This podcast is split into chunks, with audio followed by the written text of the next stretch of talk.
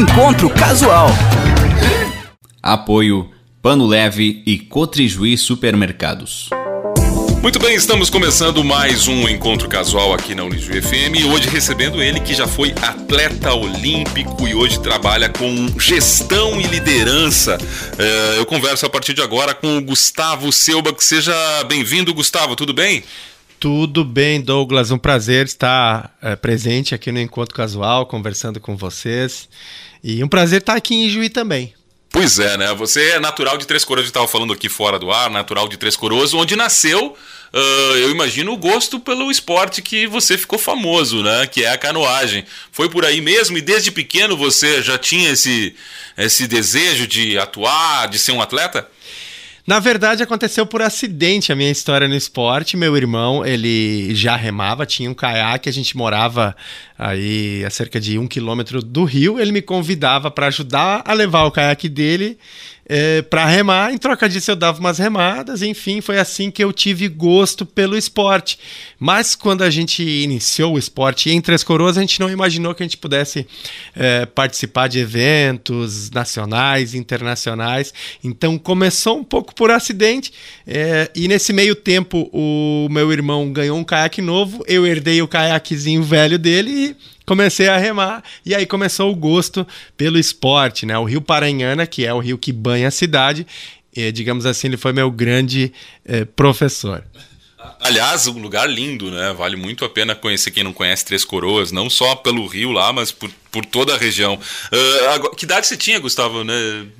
Foi em 1986, Douglas. Eu tinha aí 11 anos de idade, entre 85 e 86, que eu iniciei a remar e em março de 86 eu herdei o caiaque do meu irmão, que é mais velho. Ele é importante ressaltar que o Leonardo, ele foi meu grande incentivador e teve junto comigo nos Jogos Olímpicos de Barcelona e Atlanta. O lado bom é que ele competia em outra, outro tipo de embarcação, então nós não éramos adversários diretos. E como tu bem falou, Três Coroas tem o Rio Paranhana, o belíssimo Rio Paranhana, que além da canoagem, a, a, gente comenta que nós éramos muito privilegiados por poder descer o rio Paranhana de caiaque. E hoje existe o rafting, que é uma atividade comercial muito conhecida, é um dos melhores passeios de rafting do Brasil. Já fiz duas vezes, só para te ter uma ideia. Agora, Gustavo, uh, dá para dizer que a partir desse ingresso, assim, meio ao acaso, também a tua carreira foi indo, assim, te empurrando? Ah, é isso mesmo que. Ou chegou a pensar em fazer outra coisa da vida, seguir outra profissão? O que que acontece? A gente foi bastante, começou bastante cedo e o nosso clube, a Associação Três Corões de Canoagem, Azteca, não tinha grande estrutura. Porém, a gente percebeu que se a gente trabalhasse junto, na época eram muito jovens, eram meninos praticamente, pré-adolescentes, a gente tinha tempo para praticar o esporte, então a gente é, começou a treinar junto, né, um grupo de amigos, remadores, e a gente se fortaleceu. E a partir dali a gente percebeu que sim, a gente podia ir adiante e que dependia muito mais da pessoa e menos da estrutura. A estrutura é quando a gente fala em relação à, à tradição no esporte. A gente quebrou barreiras, né? o, o, o Brasil não tinha tradição nesse esporte e a gente a partir dessa aventura a gente decidiu, bom, vamos seguir em frente. Aí a gente começou a treinar um pouco mais sério, recebeu muita ajuda eh, de pessoas da cidade e também pessoas que praticavam canoagem é, em outros estados. Então isso foi um ponto muito importante na nossa trajetória. A gente no começo a gente foi, é, digamos assim, é, empurrado, depois a gente começou a ser puxado, digamos assim, pela vontade de atingir grandes resultados. E quando a gente começou a, a, a remar, a gente jamais imaginou participar de Jogos Olímpicos. Pois é, essa é o... vieram muitos títulos antes, né? A gente tá falando, eu anunciei aqui como atleta olímpico, mas para chegar a ser um atleta olímpico tem toda uma etapa, né, a ser percorrida aqui uh, em termos nacionais. Você já já conseguia vislumbrar isso logo no início, assim? De, que a sua performance era diferente e podia chegar mais, mais longe? Olha, eu procurei é, entender como que eu funcionava enquanto competidor, porque treinar muitas vezes é simples. Na hora de colocar em prática numa competição existe todo um aspecto externo, né, uma pressão, a pressão que a gente cria expectativa, e isso foi algo que foi sendo praticado, mas ao mesmo tempo de forma intuitiva também fui desenvolvendo e procurando trabalhar muito essa questão mental, porque independente da modalidade, a gente tem atletas excelentes que conseguem ter um desempenho fantástico em treinamento, porém em competição não conseguem desempenhar. Então é preciso ter um equilíbrio e o gasto de energia, o gasto mental, ele é muito grande. Muitas vezes maior do que o gasto físico do treinamento. Uh, mesmo num esporte que, assim, a gente, o leigo, né, olhando, nossa, é muita força e treinamento. Mas o mental, esse psicológico, é mais importante ainda, Gustavo. Exatamente, porque a gente está lidando com uma corredeira, com um movimento de água diferente, velocidades diferentes, é um ambiente de incerteza. Então, a gente tem que é, mais do que fazer força, é tomar a melhor decisão, dar a melhor remada, utilizar a, a energia da corrente para se deslocar melhor.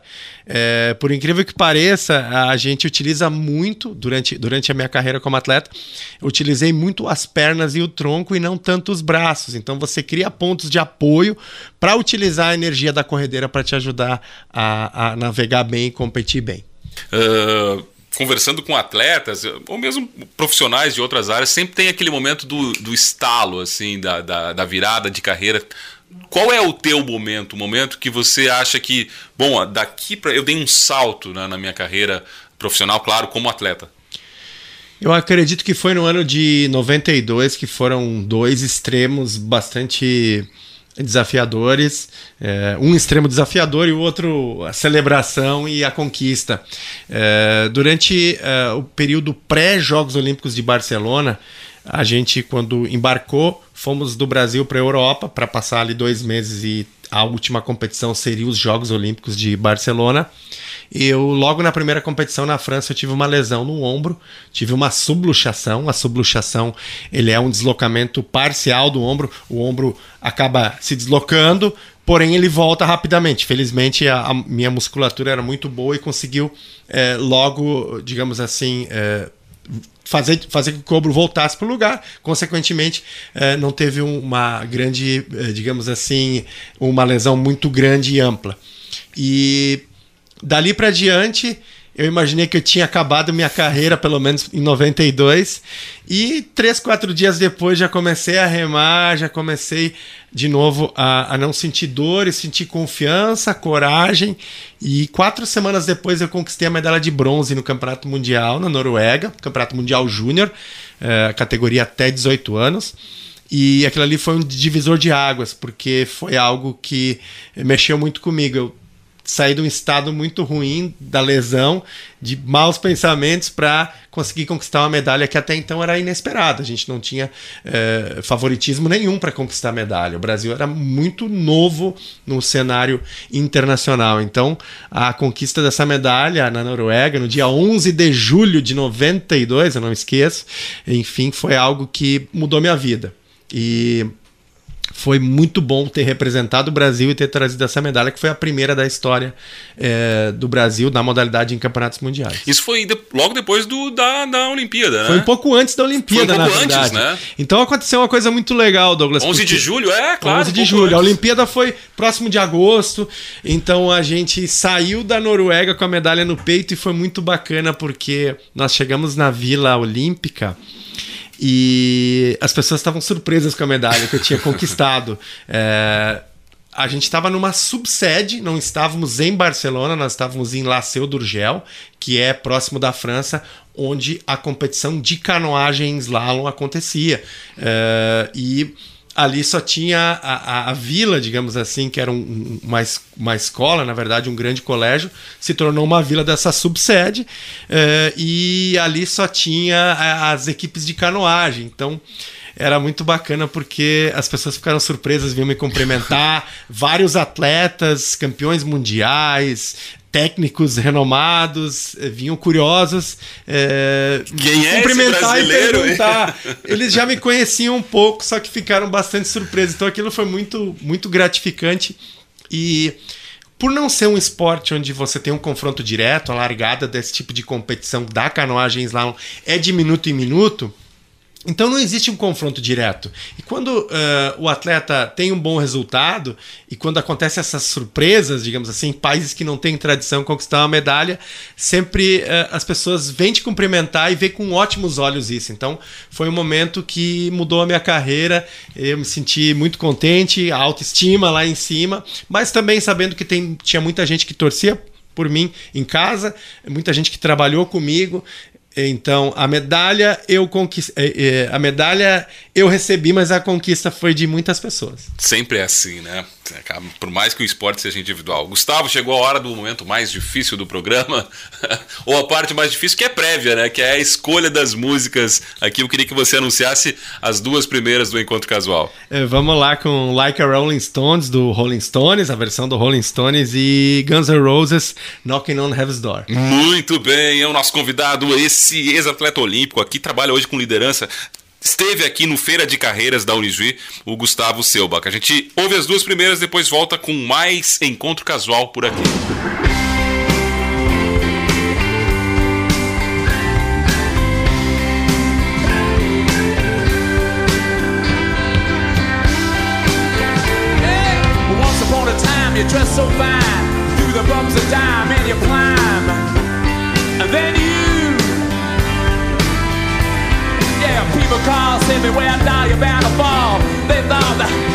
Just uh, kidding you.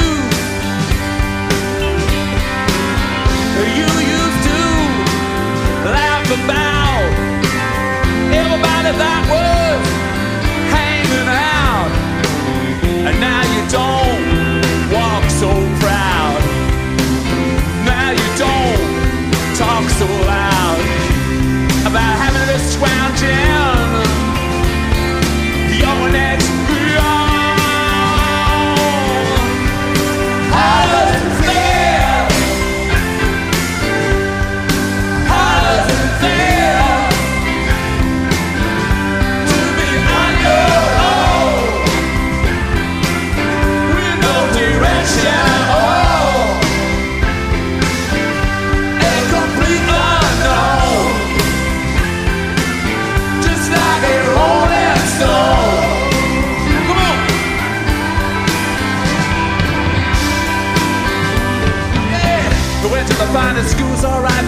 but you know you're only used to get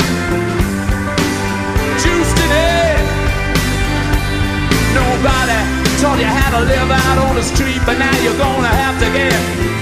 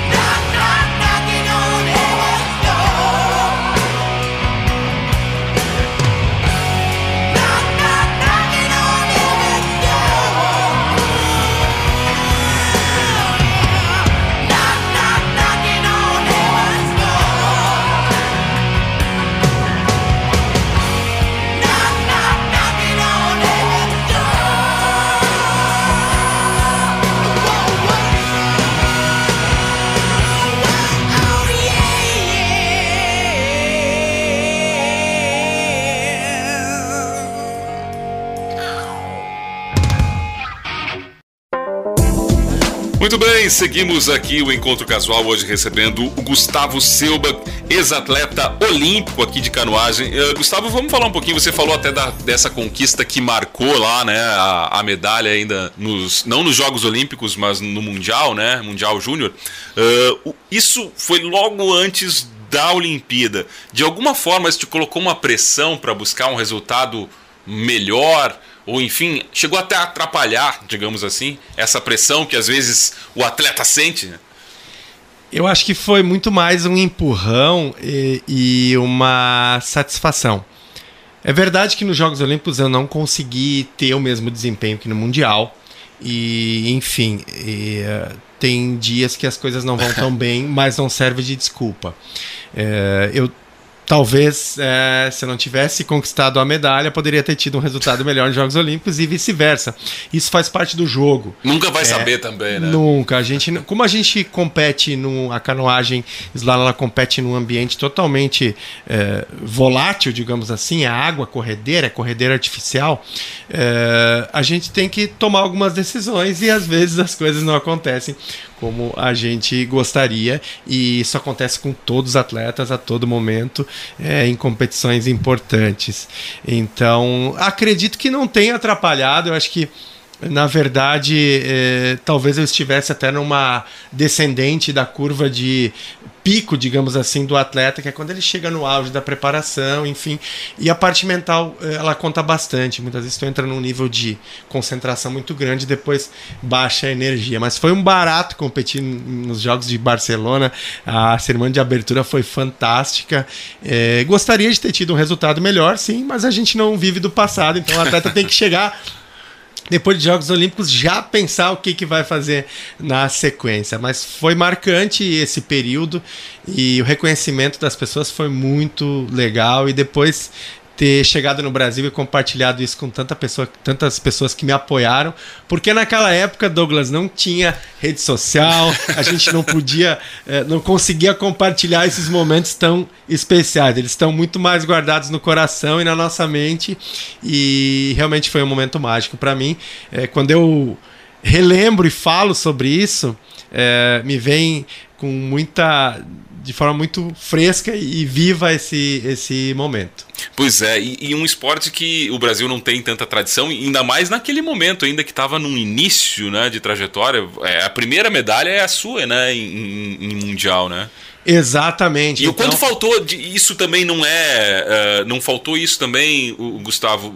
E não estou falando especificamente da Olimpíada, mas para a tua carreira um apoio maior de, de, de governo, de suporte, enfim, de apoio ao esporte, né?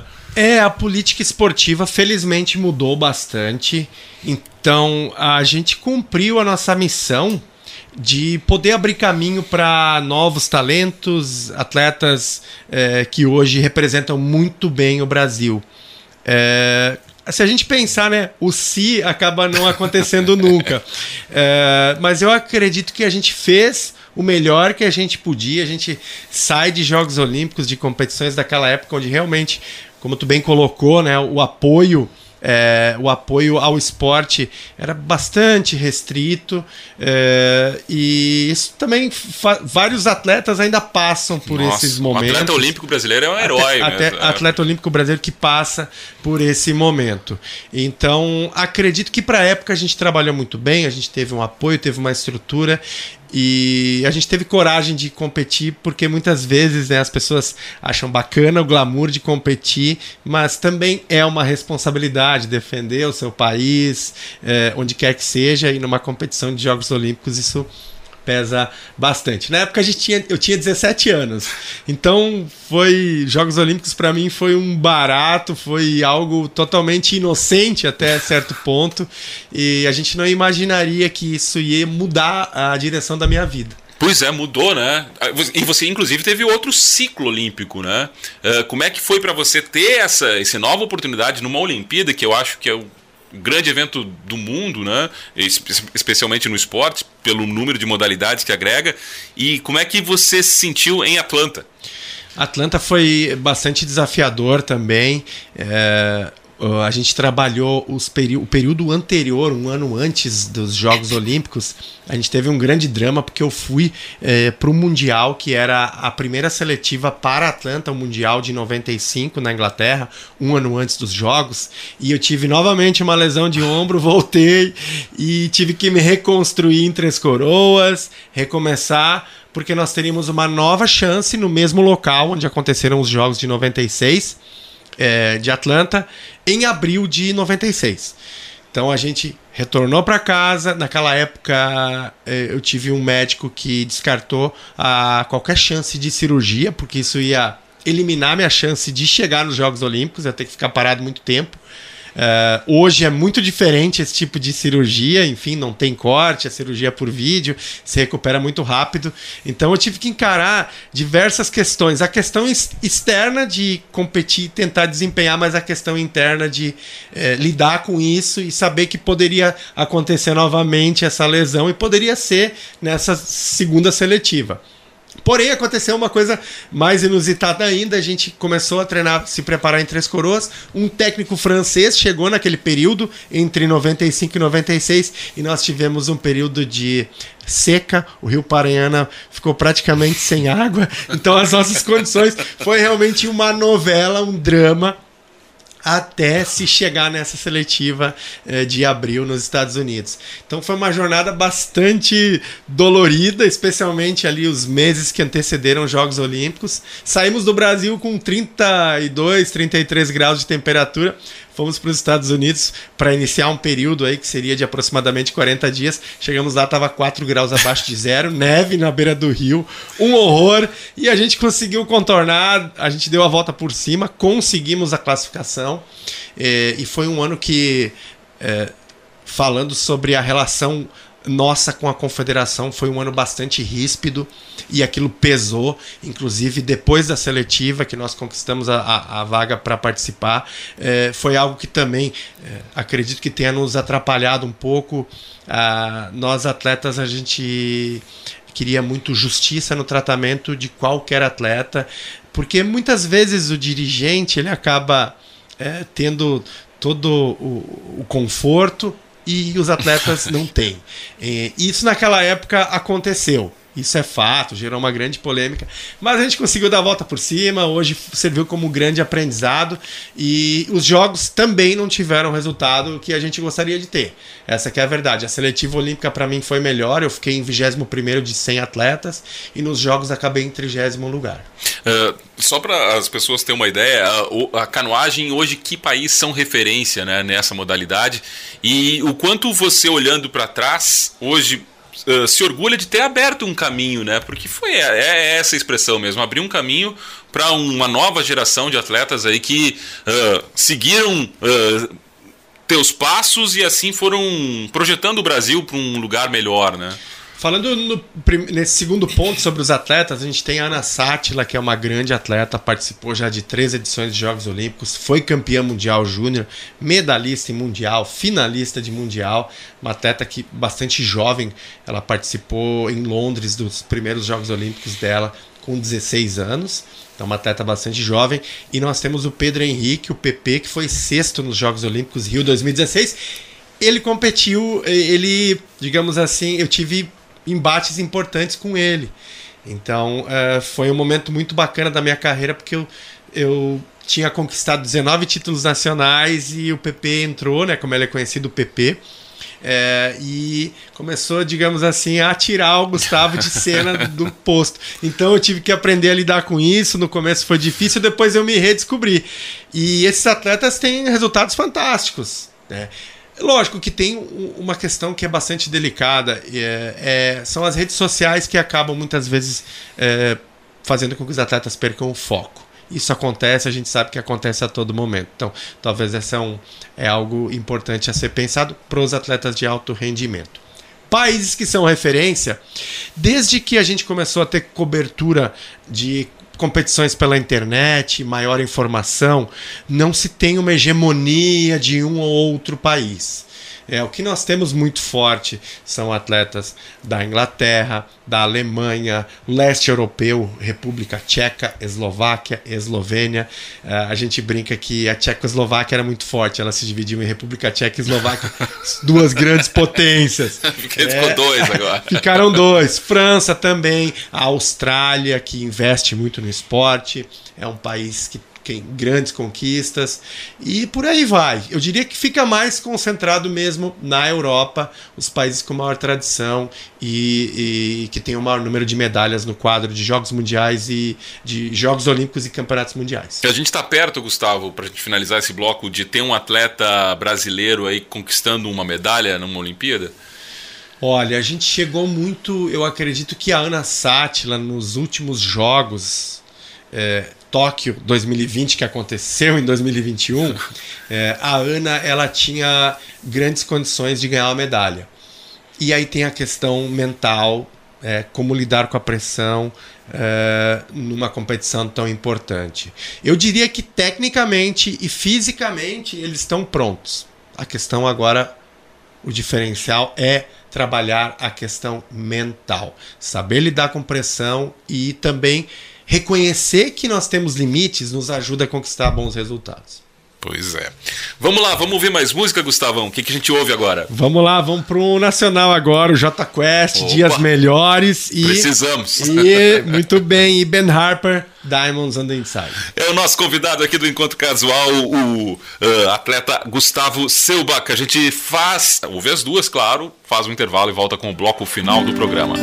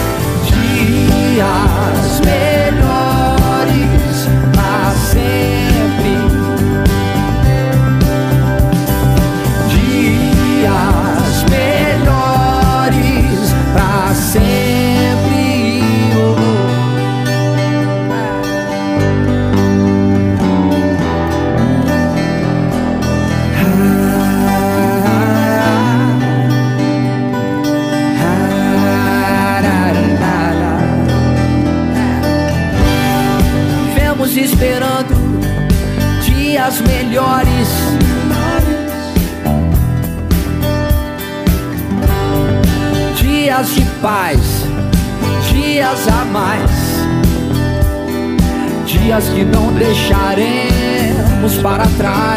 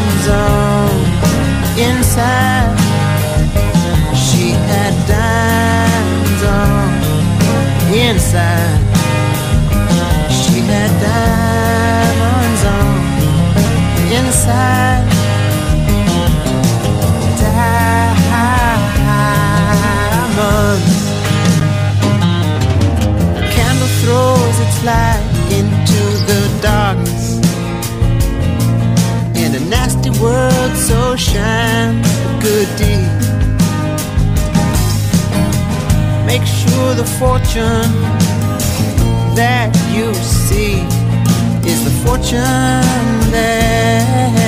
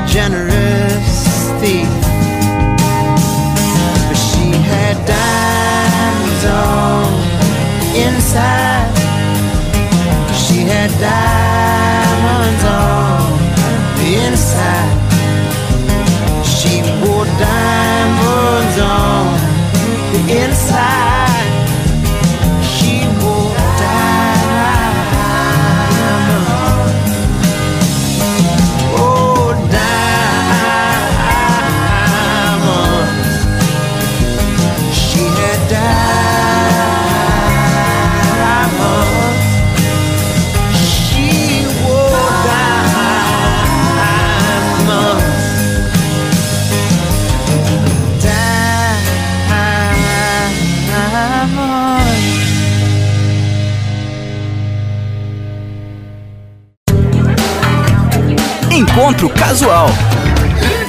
Apoio Pano Leve e Cotrijuí Supermercados.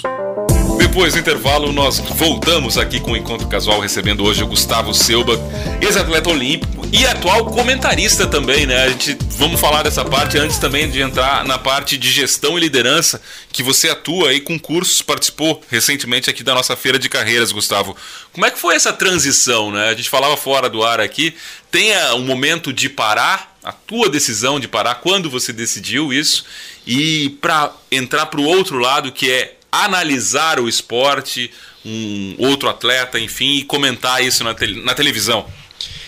É, Bem, é, é, o esforço para se atuar em outra área é tão grande quanto foi no esporte. É um recomeço, é uma carreira diferente e também entender que o esporte serviu como portas para outras possibilidades. Uma delas foi é justamente trabalhar como comentarista de uma modalidade. Eu também tenho envolvimento com uma rádio regional do Vale do Paranhana, eh, na pró- próximo de Três Coroas.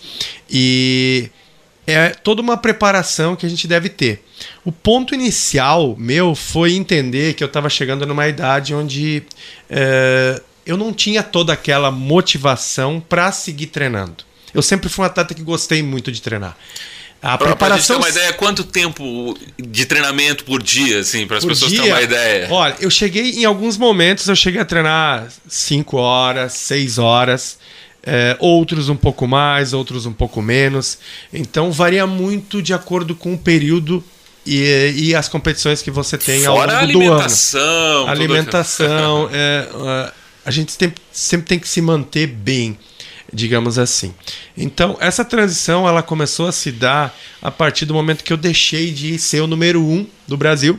É, eu tive é, um- de belíssimas disputas com o PP, que hoje representa muito bem o Brasil, não só ele, como outros atletas, e aquilo me fez refletir.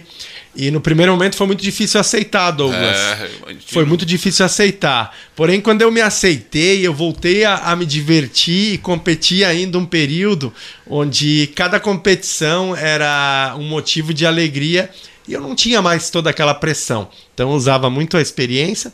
Claro que treinei bastante também, mas terminei a carreira muito bem, assim, entre os três melhores atletas do Brasil, com praticamente o dobro da idade. É, eu era um atleta um pouco mais pesado pela minha estatura, né? 80 quilos para modalidade é um peso considerável, que é mais atrito que você tem na água com o caiaque. Então eu pensei, bom, agora chegou o momento de eu é, repensar minha vida. Eu já naquele período trabalhava como instrutor de rafting, turismo de aventura, mas eu queria algo a mais. Compartilhar as experiências eh, que o esporte me proporcionou e entender que qualquer pessoa pode se desenvolver. Claro que é preciso esforço, dedicação, determinação, disciplina. Tem método para isso também.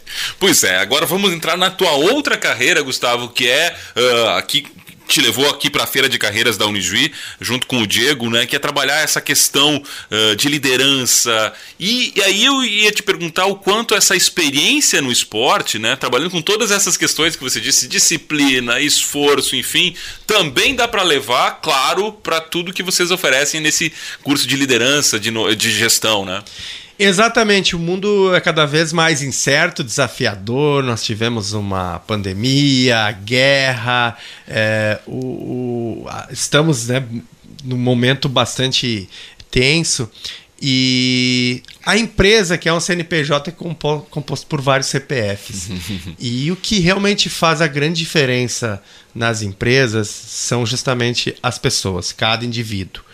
E o desenvolvimento deles, de cada um deles, vai é, trazer as soluções para a empresa nos momentos mais adversos. Então, saber lidar com isso parte do autoconhecimento, da autoliderança, no papel da liderança, mas também, mesmo não sendo líderes formais, exercendo um cargo de liderança, a, a importância das pessoas se desenvolverem e aprenderem e aprenderem a lidar com situações mais desafiadoras. É, o mundo já não é mais estável, ele é bastante instável, incerto, é, muitas mudanças. É, se nós pegarmos aí o mundo há cinco anos atrás e hoje, como que ele está diferente, e se a gente olhar para frente, ele vai estar, tá, vai, vai ter se transformado ainda mais.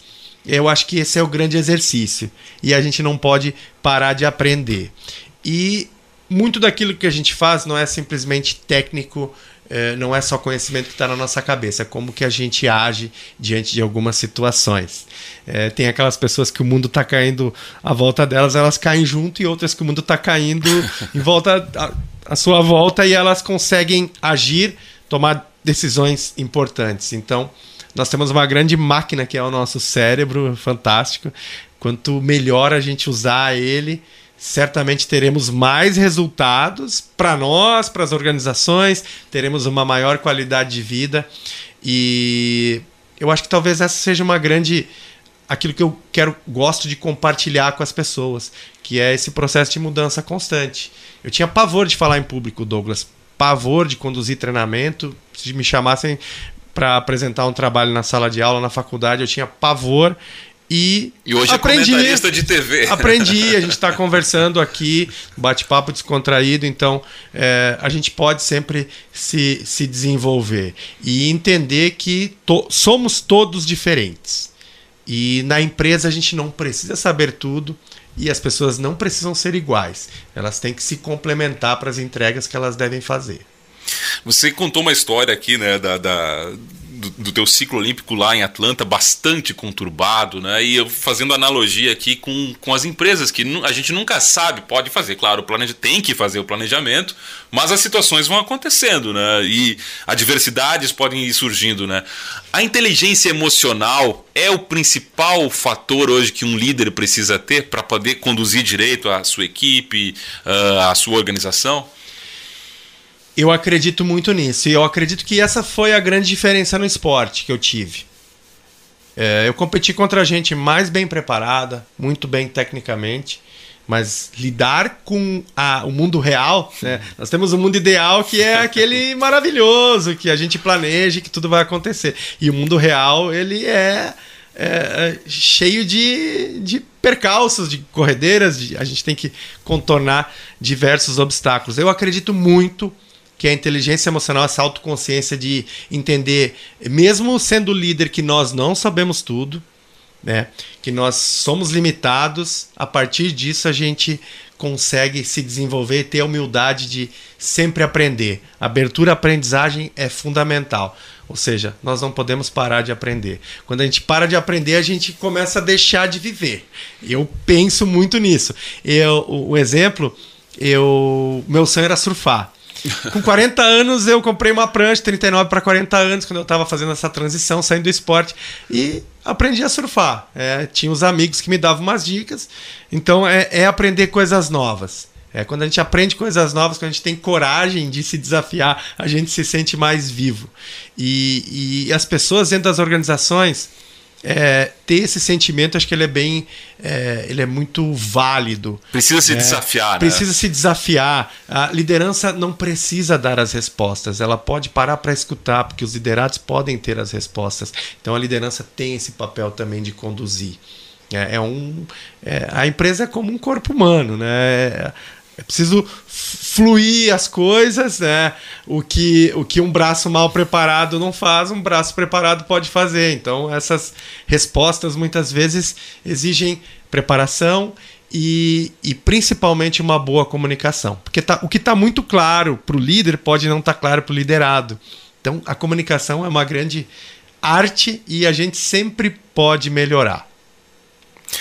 Muito bem, a gente está chegando já ao final aqui, Gustavo. Antes de te agradecer, eu tenho sempre aproveitado esse espaço aqui com os convidados que passam por esse programa, uh, para que eles compartilhem, porque são pessoas que têm experiências muito legais de serem compartilhadas e também às vezes tem leituras, textos. Eu queria que você compartilhasse também nesse espaço alguma mensagem, um aprendizado que você tenha, seja através de uma obra literária ou mesmo de vida, assim, e que você deixe também aqui para nós esse recado aqui, no espaço do Encontro Casual.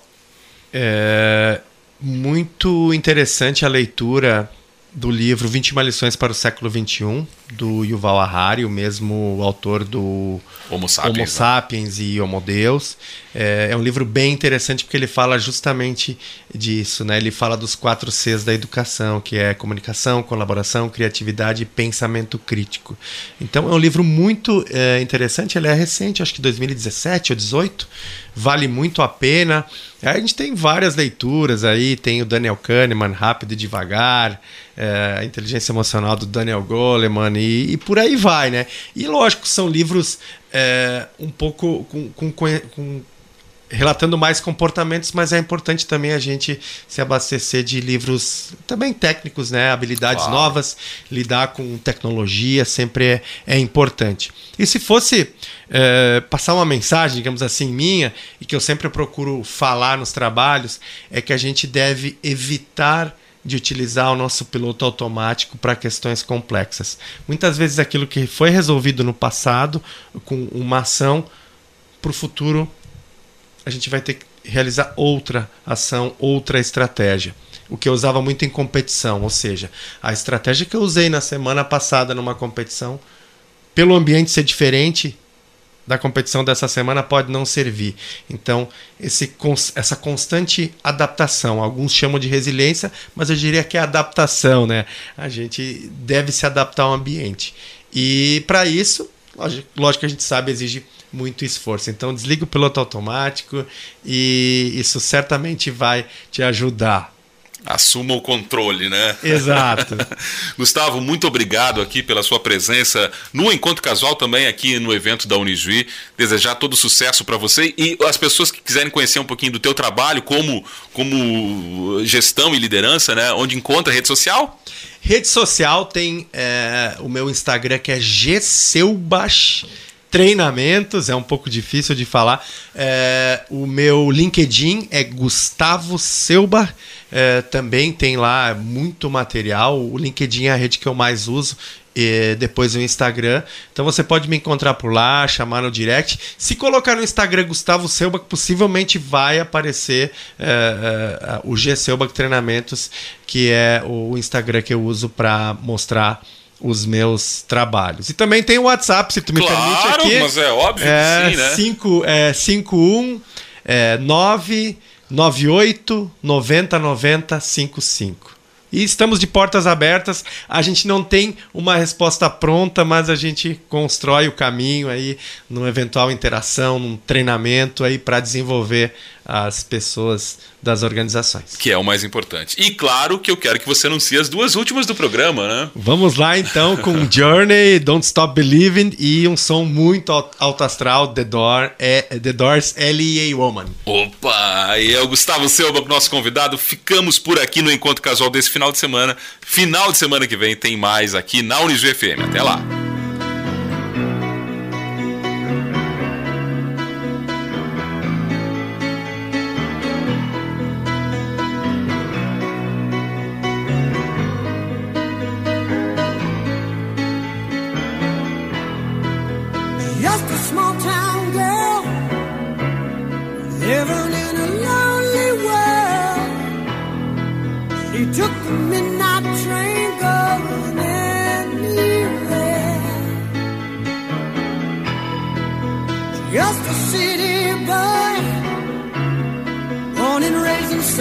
the truck. He took the midnight train going anywhere.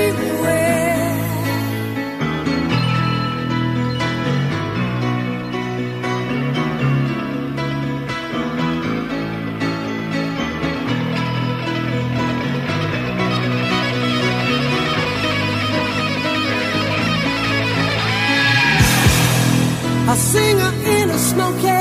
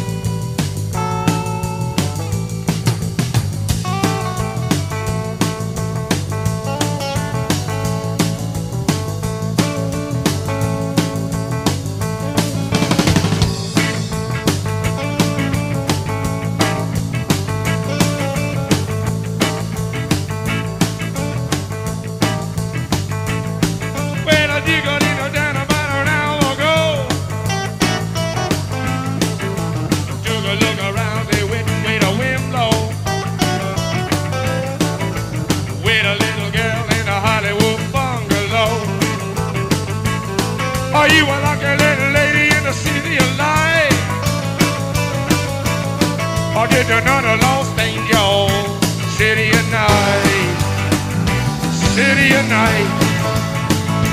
City of night. City of night. Woo! Come on!